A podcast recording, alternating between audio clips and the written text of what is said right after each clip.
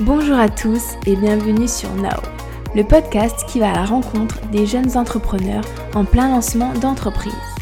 Venez découvrir des personnes inspirantes et passionnées qui partagent leur quotidien. Ce podcast a pour mission d'éveiller nos esprits et d'aider ceux qui souhaitent se lancer mais qui n'osent pas. Apprenez à vous faire confiance et relever des nouveaux défis. C'est maintenant. L'invité de cet épisode est Guillaume Quentin, le co-initiateur de l'organisme La Transformerie qui est une initiative d'économie circulaire collectant les invendus alimentaires pour les transformer en gourmandes tartinades maison. Sa mission Neutraliser le gaspillage alimentaire et éduquer les commerçants dans ce processus. Je ne vous en dévoile pas plus et vous laisse appuyer sur le bouton play. Bonne écoute tous, aujourd'hui je suis avec Guillaume Quentin, le fondateur de la Transformerie, c'est un organisme à but non lucratif qui encourage une approche créative et positive du gaspillage alimentaire en produisant des tartinades maison à base de fruits et légumes invendus. Est-ce que tu pourrais te présenter et nous parler un petit peu de ton parcours, s'il te plaît? Euh, Oui, ben, Guillaume Quentin, euh, j'ai 35 ans. On est à Montréal, à Rosemont Petite Patrie. Euh, ben, comme tu disais, je suis co-initiateur de, de l'organisme à but lucratif La Transformerie un projet qui a été fondé le 17 juillet 2017. Avant de plus parler de ça, ben, un peu mon parcours. Euh, moi, je suis originaire de la région de Québec, de mhm. Lévis, la rive sud de Québec. Euh, j'ai resté là pas mal toute mon enfance. Puis euh, j'ai résidé avant de venir à Montréal 9 ans à Québec. Mhm. Puis ça fait 10 ans que je suis à Montréal. Avant d'arriver à Montréal, même au début quand j'étais à Montréal, j'ai beaucoup voyagé à cause de la cuisine. OK. Ben, à cause c'est positif, dans le sens que j'ai beaucoup voyagé, ça m'a permis de, de voir plein de parties du monde. Euh, c'est un super beau métier pour ça, mais principalement ma carrière a été concentrée 17 ans en restaurant. Euh, à la fin, j'étais chef de restaurant, je travaillais vraiment dans la perspective de mettre en valeur les produits locaux. Mm-hmm. Euh, j'étais reconnu pour ça, puis le dernier restaurant où j'étais chef s'appelait Les 400 coups. J'étais chef en restaurant jusqu'à début 2016. Ok. Oui, parce que j'ai vu en faisant un peu de recherche, donc tu avais beaucoup d'expérience en cuisine en tant que chef. Tu as même fait une, émission télé euh, assez réputée euh, au Canada en tant que chef. Et je me suis demandé à quel moment c'était venu cette idée de, entre guillemets, tout abandonner et de te lancer dans cette aventure.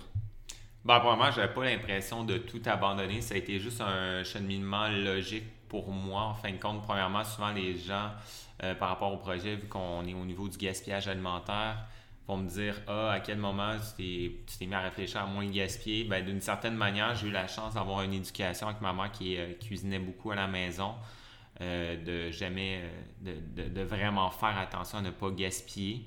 Fait c'est vraiment quelque chose qui a fait mon éducation quand j'étais jeune. Euh, quand j'étais en restaurant, puis les gens qui m'ont appris à cuisiner, j'ai appris avec des gens que c'était vraiment dans la perspective de, respecter le produit, que qu'on commandait quelque chose. Par exemple, si on commande, euh, je sais pas, un canon, on le commandera pas juste pour le magret de canon, on va le commander pour toutes ses mhm. parties. Fait qu'on va comme penser à l'entièreté euh, de qu'est-ce qu'on commande pour tout utiliser.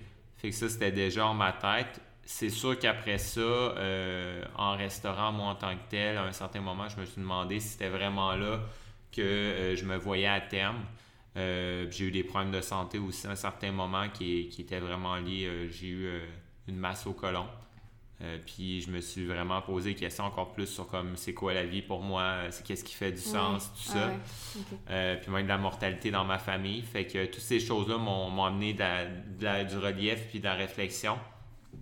puis je me suis dit peut-être qu'au final je vais prendre un recul. Fait que c'est ça qui a fait que début 2016, je me suis vraiment retiré du poste où j'étais chef. Mm. Euh, le restaurant fonctionnait super bien, on avait des bonnes critiques, tout ça. Fait que ça, a été une surprise pour beaucoup de gens que je connais autour de moi. Mais en même temps, euh, je sentais que c'était là que je devais aller. Puis à partir de ce moment-là, ben, je me suis mis à avoir plus de temps disponible, puis à, vraiment aller euh, faire la lecture, rencontrer des gens qui me passionnaient, inspirants, discuter, ouvrir encore plus mon esprit parce que au final en restaurant, j'avais plein d'idées, mm. mais comme zéro temps pour explorer. Euh, puis euh, ce que je me suis rendu compte, c'est que, ben, veut, pas, on s'en cachera pas, le système notre système alimentaire n'est pas vraiment en top santé. Puis euh, avec un ami, Thibaut Renouf, on avait souvent des, discussions vraiment sur comment on pourrait agir par rapport à ça, mais pas seul, mais collectivement pour avoir une approche positive puis avoir un impact l'impact puis améliorer les choses. Fait que c'est vraiment partie de cette prémisse-là. Puis Thibault, de la façon dont on s'est rencontrés, nous, c'est que sa première journée de travail, quand il travaillait pour une start-up qui s'appelait Provender, euh, il est venu nous rencontrer au restaurant parce que Provender était, en fin de compte, une plateforme sur Internet qui liait des restaurants, des chefs à mhm. des producteurs locaux en petite distribution. Fait que moi, je faisais beaucoup d'affaires avec eux. Puis sa première journée de travail, ben, il est venu nous rencontrer au 400 coups. Puis on a vraiment développé une amitié tout de suite, mais on n'avait pas le temps de se voir encore dans ce contexte-là. Mm-hmm. Puis il a arrêté pas mal le, travail au même moment que moi. Euh, fait que c'est à partir de ce moment-là qu'on a beaucoup réfléchi, puis on s'est rendu compte qu'un sujet qui revenait souvent à la table, euh, ben, c'était vraiment euh, le gaspillage alimentaire qui nous touchait vraiment.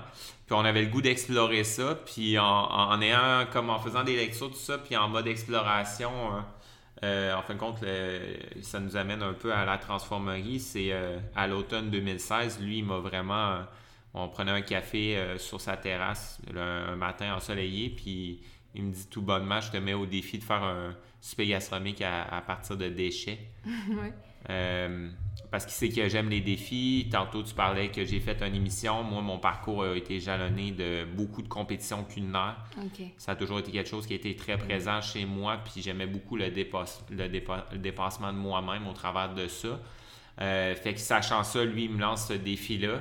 Je me cacherai pas que cuisiner des déchets, ça me tentait vraiment pas. Là. Je trouvais ça quand même un peu dégueulasse. Euh, fait que sur le coup, j'ai vraiment dit, ben, ça me tente pas tant que ça.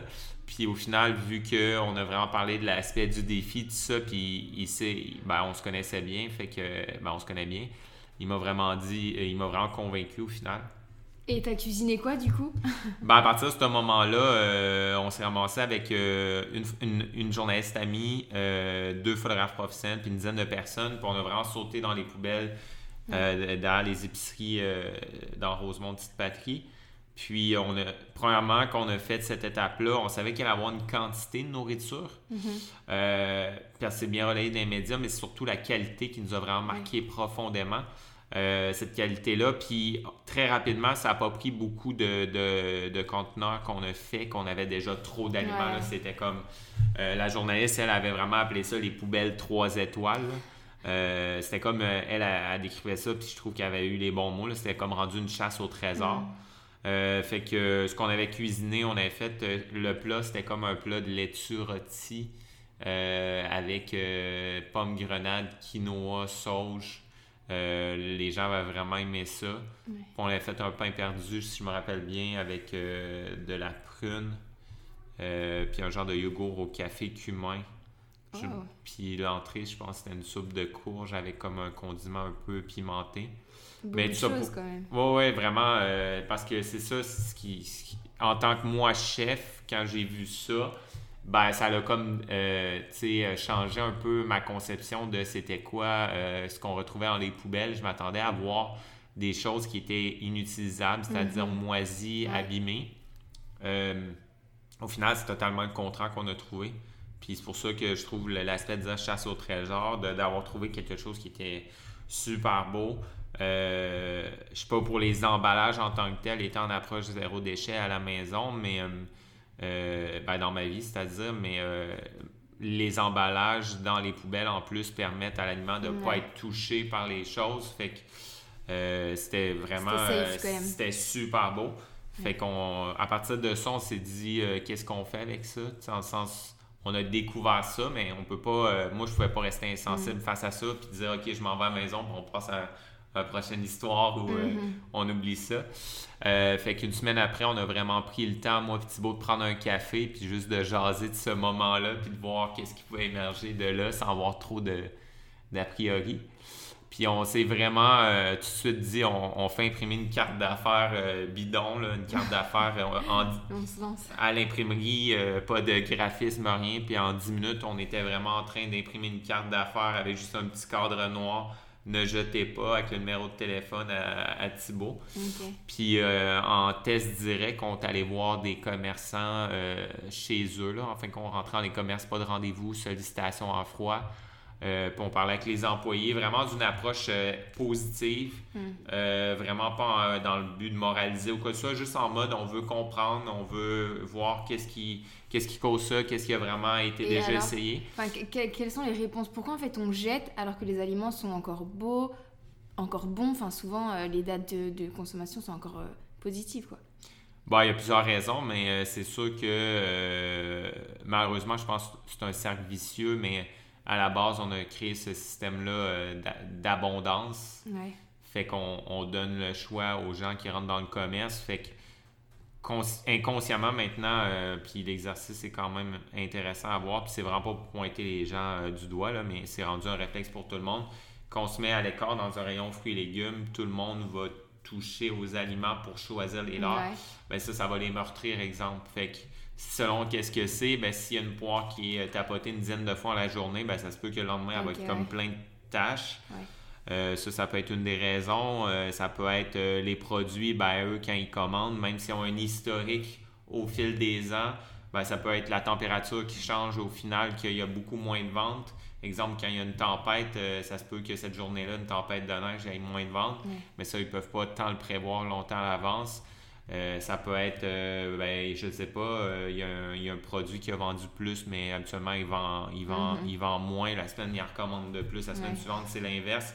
Il y a comme plusieurs raisons qui peuvent faire ça, malheureusement. Après ça, c'est ça, c'est de voir comment ça peut être revu, amélioré, tout ça. Mais c'est sûr que les bannières, eux, ont quand même des grosses structures déjà avec des historiques là-dessus. Mais il y a quand même certains facteurs qui sont présents. Aussi, après ça, euh, les aliments, quand ils sont retirés des rayons, ça va dépendre qui les retire. Tu sais, je veux dire, euh, c'est pas, euh, même s'il y a des critères d'émis, tu mets deux personnes à côté de l'autre, peut-être qu'une va vouloir enlever un produit en disant ben, à ce moment-là, il est plus vendable, puis Mhm. l'autre personne va dire il l'est. Ouais. Il y, a- y y plusieurs facteurs, tu sais, je veux dire, c'est à voir, là, honnêtement, à, à plus creuser, je pense. Et du coup, quel est votre objectif avec la transformerie euh, de base? Que, que voulez-vous transmettre? Ben, nous autres, de base, on croit que c'est possible d'enrayer le gaspillage alimentaire. On part de cette prémisse-là parce qu'on on y croit. Euh, on y croit dans le sens que on, on y croit, on peut l'enrayer de façon euh, collective. Euh, Puis c'est pour ça que le projet s'en veut un collectif. C'est un organisme à but non lucratif. Notre but est vraiment pas de profiter d'une problématique, mais vraiment de travailler à la régler. Euh, après ça, c'est sûr que notre premier travail qu'on fait aujourd'hui avec le projet Les Rescapés, euh, qui est le projet qu'on va collecter des invendus le dimanche dans des commerces D'accord. et euh, qui a 20% qui est utilisé pour faire des tartinades sucrées à base de fruits, puis qui sont revendus dans des commerces partenaires chez qui on collecte plein d'autres points de vente.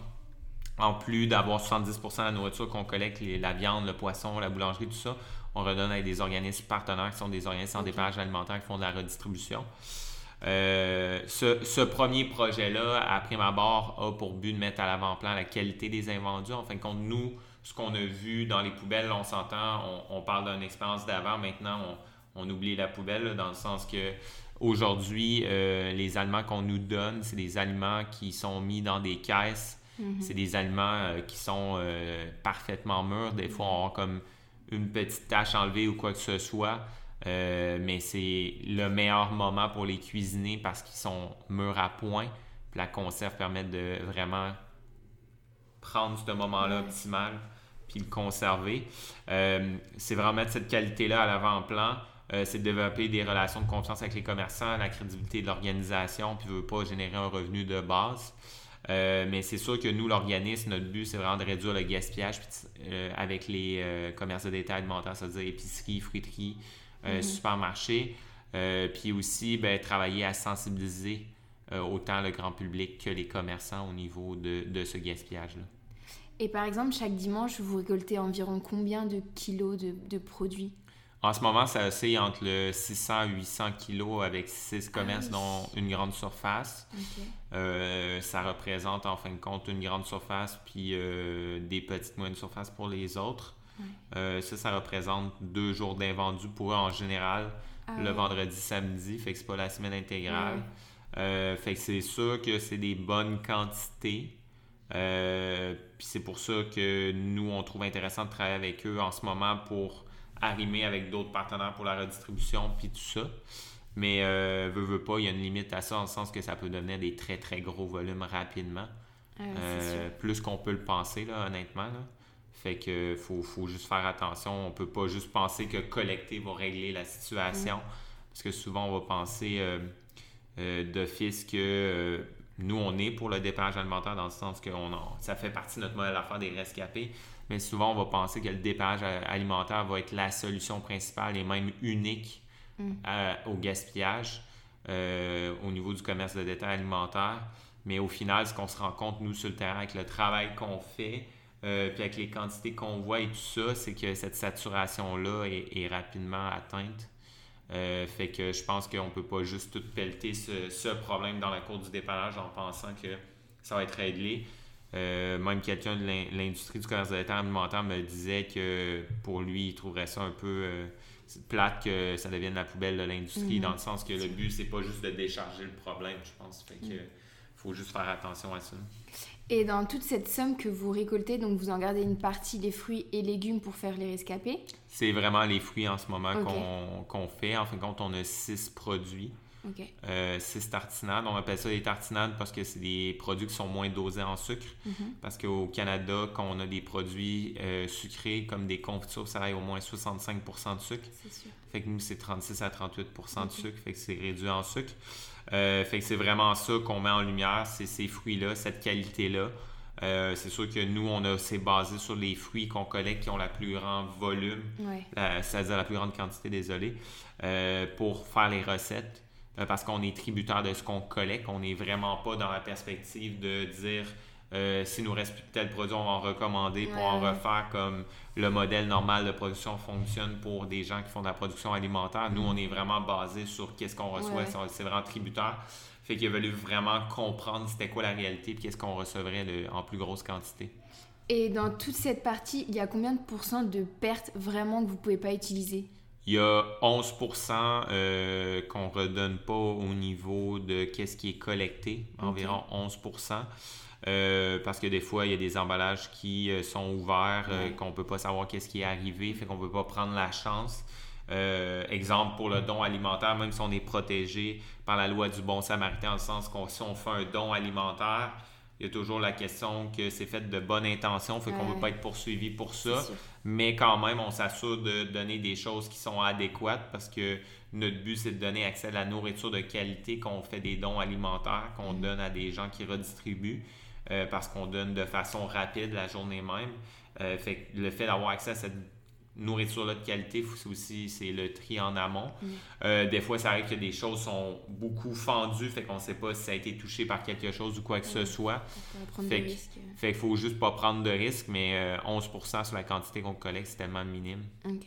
Et du coup, est-ce que tu peux nous parler euh, un petit peu des, des produits, les saveurs, euh, etc.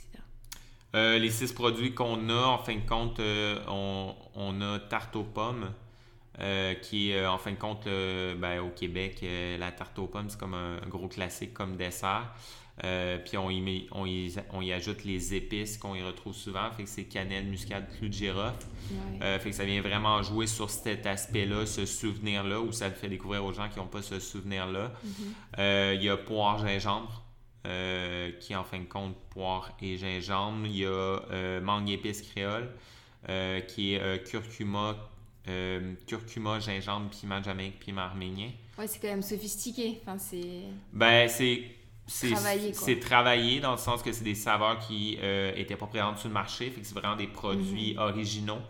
Euh, puis nous autres, on se cache pas pour dire qu'on trouve ça, tu sais, qu'on- quand on en parle aux gens, on, on les trouve délicieux, mais on les trouve même exceptionnels. Parce que quand on les fait goûter aux commerçants, souvent on fait goûter le produit aux commerçants avant d'y parler du projet. Parce qu'une fois que les gens sont, sont, sont convaincus par le goût, c'est-à-dire par l'estomac, après ça, c'est assez facile de les convaincre pour ça. la suite. Fait que nous, ce qu'on fait, euh, même quand c'est des nouveaux commerces, on va leur faire goûter le produit. Quand ils goûtent au produit, ils trouvent Ah, ça, c'est meilleur que les autres produits que juste mon étalage. Puis après ça, qu'on leur explique que c'est fait à partir d'invendus, tout l'aspect social, environnemental Ouais. derrière, ça vient vraiment comme les convaincre encore plus. Fait que tout ça est vraiment euh, des gros plus-values. Mais sinon, au niveau euh, des autres produits, on a euh, fraises et basilic. Euh, petit fruit cannelle qui est euh, bleuet framboise. Puis marmelade d'agrumes, c'est le seul, j'ai pas dit tantôt, mais un peu plus dosé en sucre parce qu'il faut, faut mettre un peu plus de sucre à cause de l'amertume des agrumes. C'est principalement orange, un peu de clémentine, un peu de pamplemousse. fait que c'est les six produits qu'on a qui sont vendus en conserve, température pièce. Puis au-delà de tartiner ces produits-là, c'est des produits qui sont super intéressants pour utiliser pour comme plein d'autres moments de la journée. Fait que c'est souvent les gens mangent épices créoles justement vont l'utiliser pour cuisiner. Ouais, c'est ce que je voulais te euh, demander si par exemple si je te dis euh, celui à la tarte aux pommes, tu le manges comment? Euh, ben, au final, tarte aux pommes, super intéressant avec du rôti de porc, du fromage, ouais. dans pas forcément à la cuillère ou dans, dans le yaourt. L'autre fois, on l'a sorti avec un fromage cheddar deux ans, c'était ah super bon. Après ça, c'est ça, mangue créole, par exemple, on l'a goûté avec des crevettes, c'était super bon avec du tofu juste poêlé. Euh, Tu sais, comme plein de choses qu'on peut faire comme ça. Tu peux laquer un poisson ou genre du poulet rôti. Euh, fait que c'est ça, tu sais, c'est super intéressant. La marmelade d'agrumes, encore là avec des crêpes, tu sais. Euh, tu peux le mettre dans une vinaigrette, tu peux le manger avec de la terrine. Fait que c'est ça, il y a comme plein de façons de les utiliser autres que juste sur le pain. Fait que c'est ça qui devient intéressant. C'est que tu prends un, produit puis que tu peux amener de différentes manières à table. C'est lequel ton préféré? Euh, je sais pas, honnêtement. J'ai trop goûté dans le sens que. C'est vrai que moi, je les ai tous goûtés et ma préférée, c'est euh, euh, mangue. Ok. Et je pensais pas, mais en fait, c'est vrai que ça, c'est épicé, c'est vraiment trop trop bon. Et pourquoi je me suis dit, oh, ça va pas forcément bien aller ensemble, etc. Et en vrai, ouais, c'était dingue. Et du coup, je voulais savoir. Euh, on sait qu'aujourd'hui, c'est pas forcément les restaurants ou les épiceries qui gaspillent le plus, mais c'est nous, les consommateurs. Est-ce que tu aurais des petits conseils ou, astuces pour lutter personnellement contre le gaspillage alimentaire?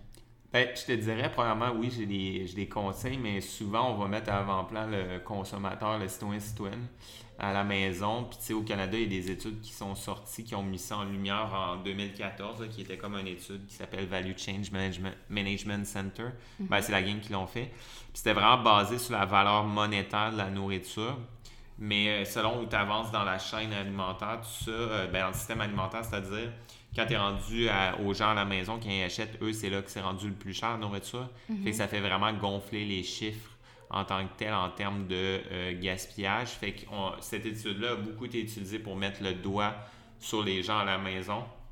Puis après ça, il y a une nouvelle étude qui est sortie au début de 2019 par les mêmes gens avec euh, l'aide de Second Harvest, qui euh, font du dépannage alimentaire au Canada. Puis ça a vraiment montré à ce moment-là que c'était à base des quantités on achète trop, quoi. Puis, non, mais dans le sens que c'était au niveau des quantités. Puis là, ça a montré que c'était pas principalement de la faute des gens à la maison, que c'était une responsabilité de partager de tout le monde. Mm. Pas en sens, tu sais, point de pizza égal pour tout le monde, ou point de mm. gâteau, là. Mais c'était sensiblement, tu sais, pas juste la faute des gens à la maison. Fait qu'il faut juste faire attention à ça. Tu le gaspillage, nous autres, on le voit de façon très positive en termes d'identifier c'est où il y a gaspillage. Puis après ça, en parler ouvertement, positivement avec tout le monde pour trouver des solutions. Après ça, au niveau de la maison, moi, le truc que je trouve le plus intéressant, qui peut paraître un, gros mot, c'est l'autodiagnostic. C'est dans le sens que souvent les gens vont me demander ah, qu'est-ce que vous faites à la maison, tout ça, mais je pense que ce qui est important, il y a, probablement, il n'y a pas la solution parfaite parce que tout le monde est différent la maison, de la façon qu'ils vivent, de la façon, mm-hmm. leur historique, leur identité, tout ça. Une chose, je pense, qui peut être intéressante à faire, puis qui est le fun aussi à faire avec des enfants, euh, c'est de mettre juste une feuille euh, vraiment collée sur le réfrigérateur. Puis à chaque fois qu'on va jeter quelque chose, c'est de marquer qu'est-ce qui a été jeté, puis pourquoi. Puis après ça, d'oublier ça. Puis euh, à la fin du mois, regarder ça en famille, ensemble. En fin de compte, tout seul. Mais c'est qu'on est tellement euh, dans l'empressement, puis on court tout le temps que, tu sais, la demi-seconde de plus qu'on devrait prendre, mais si on prend le temps juste de l'écrire, ben ça se peut qu'à la fin du mois, on regarde, ah, à chaque semaine, j'achète tel truc, mais au final, j'en jette toujours un peu. Peut-être que la portion est trop grosse. Ah, telle affaire, euh, c'est parce que je l'ai oublié dans le fond du frigo. Euh, telle affaire aussi, telle autre affaire, ben, peut-être que finalement, je devrais juste replacer un peu cette zone-là dans le frigo. Ça a l'air niaiseux, mais juste de faire ça, ça permet aux gens, sans avoir besoin l'aide d'autres gens, de s'approprier leurs propres solutions. Puis après ça, c'est de voir s'il y a d'autres trucs à faire, mais après ça, il y a plein de choses qui peuvent être imaginées. comme préparer ses, repas à l'avance, enfin, faire, faire un planning de, la semaine, qu'est-ce qu'on va manger pour savoir quoi acheter en fait. Parce que sinon, on va en course et et on dit, oh, ça c'est pas mal, ça, ça me donne envie, ça, si, ça. Et au final, on achète, mais tellement, tellement. Mais ça, je pense que ça dépend vraiment du type de personne, puis comment les gens sont organisés. Moi, je pense à moi, mais ça, c'est des choix. C'est que j'ai la chance de rester à côté d'un marché. Fait que moi, je me sers de ça en prévision de qu'est-ce que je vais manger. Je sais grosso modo ce que j'ai dans le réfrigérateur. Mm-hmm. J'ai toujours des trucs de base, mais qui se conservent longtemps. Après ça, j'additionne quelques trucs, puis je vais toujours à peu près aux deux jours ou trois jours. Il y en a d'autres qui font pour la semaine. Mais pour la semaine, des fois aussi, il faut se donner du jeu parce que des fois, ça peut arriver qu'on n'avait pas le goût de cuisiner. Fait que de se laisser un moment qu'on n'a pas de trucs à cuisiner. Euh, aussi, ben, c'est de façon comment on va gérer les restes, euh, d'avoir une zone pour les restes. des fois, les adolescents vont chercher à avoir quelque chose à manger, mais si la zone n'est pas clairement identifiée dans le réfrigérateur, ben, à chaque fois, il faut vider le réfrigérateur pour trouver. C'est comme plein de petites astuces comme ça qui peuvent faire vraiment la différence. Ça peut être aussi, euh, aussi bête que ça, regarder ce qu'est la température de votre réfrigérateur. Des fois, on pense que il est à bonne température, mais il faut qu'il soit entre 0 et 4 degrés Celsius. Mm. Ben, c'est sûr que le truc de la compagnie, peut-être qu'au départ, il était correct à telle température, mais de juste faire une vérification, des fois, ça se peut peut-être qu'il soit une petite touche trop chaud, mm. sans dire que euh, ça accélère à vitesse euh, x 1000 euh, le, dépérissement des trucs. Ça peut quand même aider d'avoir la bonne température. Fait que, il y a comme plein de petits trucs comme ça après ça qu'on peut s'approprier. Et quel est votre objectif à long terme avec la transformerie? De plus exister. c'est vrai. Et mais vous souhaitez développer d'autres gammes de produits, par exemple faire pareil avec des légumes ou... Euh, nous, notre but, en fin de compte, euh, ben, en priorité, on va tranquillement, avec les rescapés, on va tranquillement euh, développer la production, dans le sens qu'on augmente toujours de, un petit peu de plus en plus. On va additionner quelques commerces, mm-hmm. parce que ça monte vite, ces quantités-là. Euh, puis après ça, on va euh, ajouter un troisième partenaire de redistribution, puisqu'on va être vraiment sur tout Rosemont Petite Patrie. Déjà, on redistribue de façon indirecte à 23 euh, autres organismes via un de nos partenaires. Mm. Puis l'autre partenaire qu'on va ajouter, ça va être plusieurs autres organismes qu'on va additionner. Fait que tranquillement, ça va se placer. Euh, c'est sûr qu'après ça, nous, à terme, où ce qu'on on se voit agir, puis où ce qu'on voit plus d'impact, c'est vraiment de travailler avec les commerçants, mais à l'intérieur de leur commerce. C'est-à-dire que déjà, euh, plusieurs ont des bonnes pratiques, mais des fois, ne sont pas partagées entre eux. Parce que pour certains, c'est une pratique qui est là depuis toujours, qu'ils font à l'intérieur de leur commerce. Mais peut-être que si les autres savaient cette pratique-là, ça pourrait les aider dans leur commerce.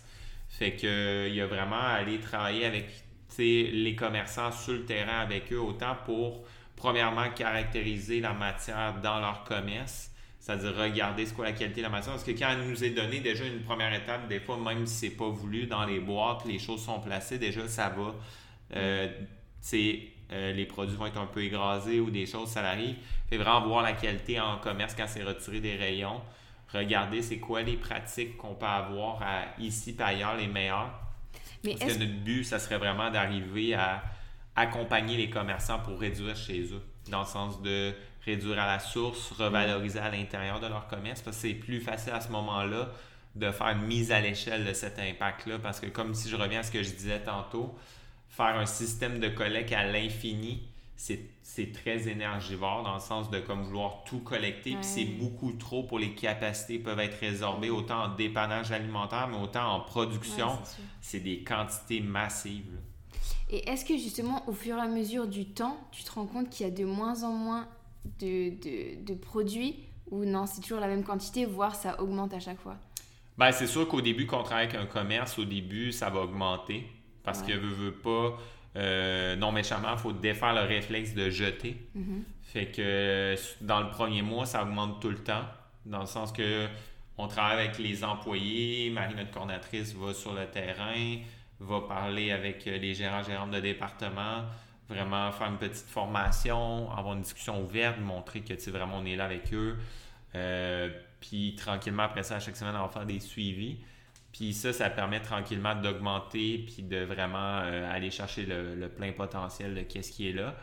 Mais après ça, c'est sûr qu'il y a toujours de l'oscillation pendant, pendant l'année. On n'a pas mhm. fini une année complète de collecte. Mais c'est sûr qu'on a vu en été qu'il y avait un petit peu plus de, de quantité à collecter. Fait que c'est sûr qu'il y a une question, je pense, de conservation au niveau de la température. Euh, au niveau de. Euh, pendant l'été, je pense que c'est un petit peu plus dur pour eux au niveau de la conservation.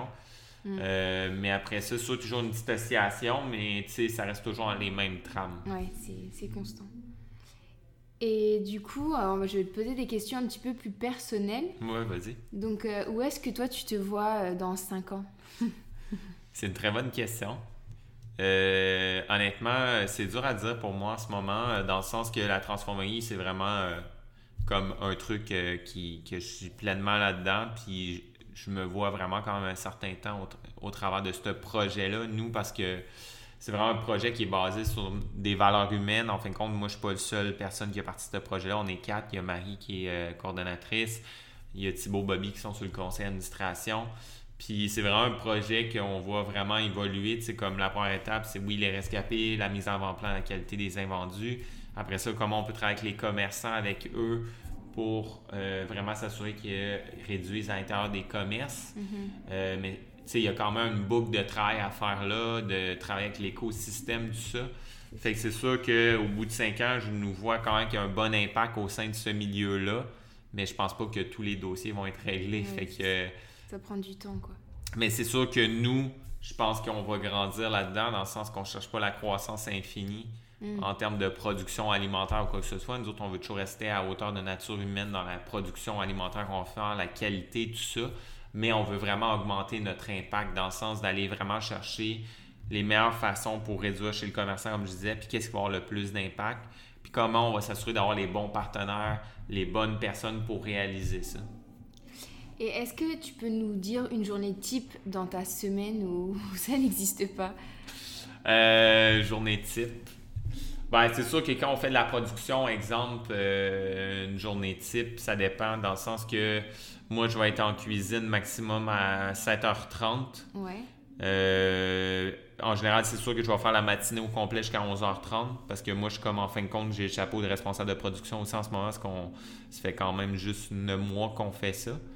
Euh, tranquillement, moi, il va y avoir d'autres personnes qui vont arriver, on va engager d'autres gens, puis moi, à un moment donné, mes heures vont réduire de ce côté-là.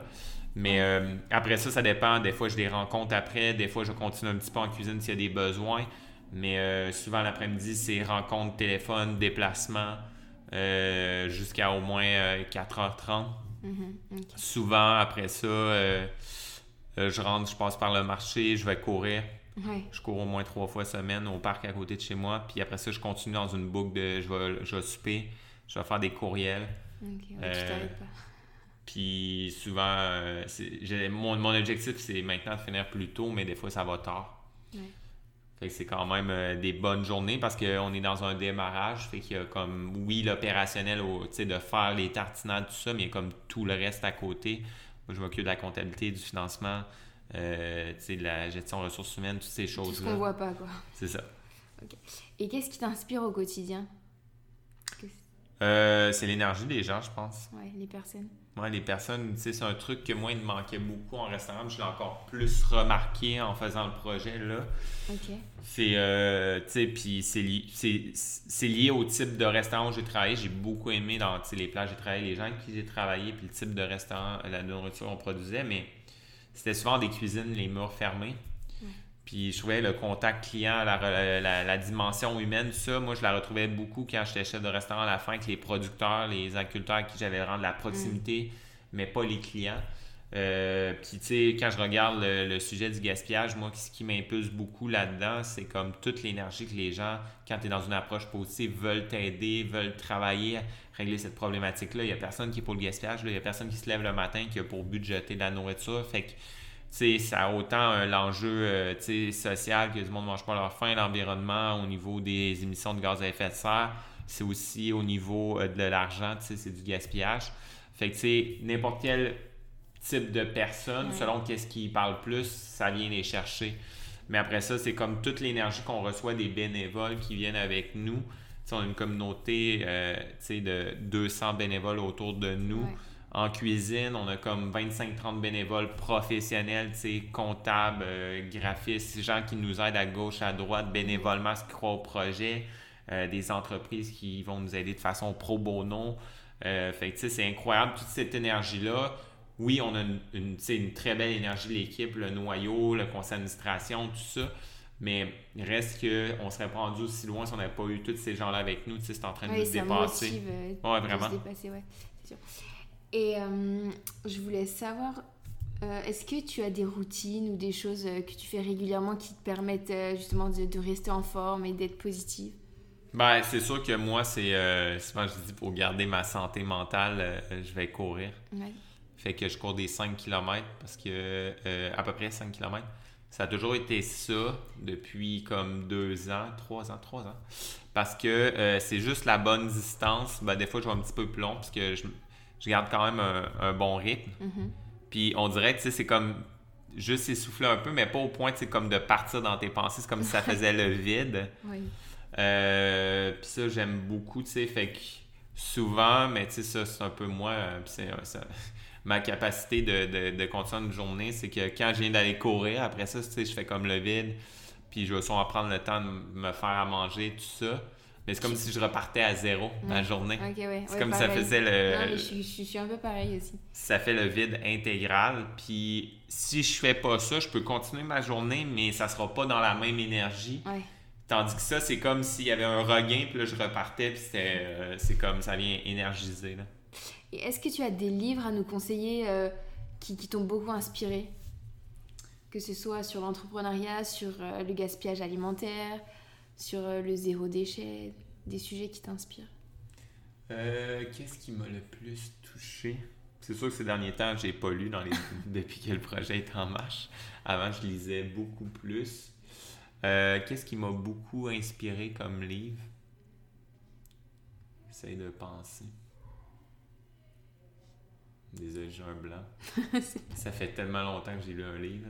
Avant, j'étais comme je mangeais des livres, ça n'avait juste pas de sens. Euh, Sinon, tu, tu, tu m'écriras. Ouais, je t'écrirai. Parce qu'il y a deux livres que, tu sais, je pense visuellement à, qu'est-ce que c'est, mais euh, je me rappelle pas des titres.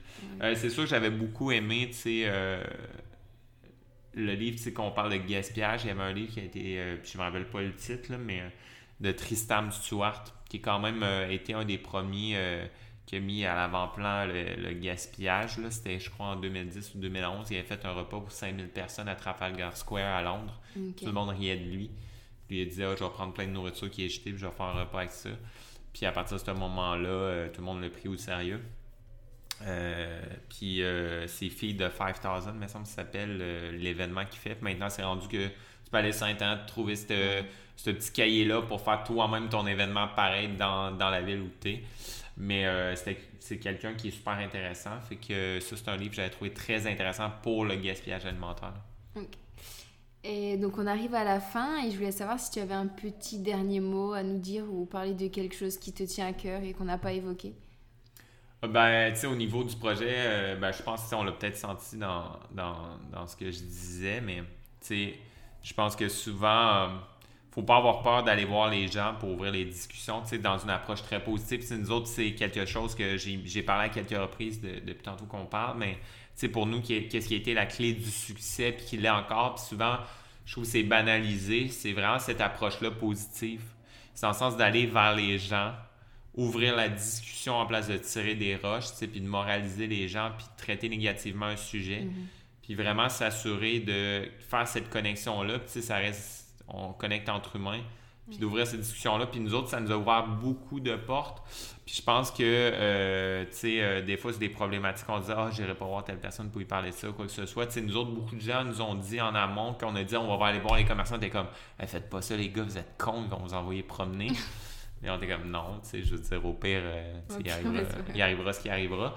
Mais c'est vraiment cette perspective-là de dire que je pense qu'il ne faut pas avoir peur d'aller voir les gens. Puis, tu sais, qu'on a une idée pour une problématique ou quoi que ce soit, je pense qu'il ne faut pas imposer son idée parce que les gens connaissent mieux leur milieu que nous. Il mhm. faut vraiment être à l'écoute, mais mhm. je pense qu'il faut y aller aussi en phase positive. Fait puis moi, je trouve que c'est ça qui. Euh, beaucoup de mon énergie va dans cette direction-là. Tu sais, c'est l'écoute vers les gens, euh, ben, de sourire, de regarder dans les yeux les gens, puis de vraiment parler avec eux, puis d'être là à les écouter. Puis je pense de valoriser ça. Je pense que c'est super important. Fait que, ouais, moi, je pense que c'est une chose que j'avais comme vaguement touché dans ce que je disais, là, mais ça, ça me parle beaucoup, puis c'est quelque chose que je mets beaucoup en valeur. Ok, très bien. Merci beaucoup pour ton temps. Ben, ça fait plaisir.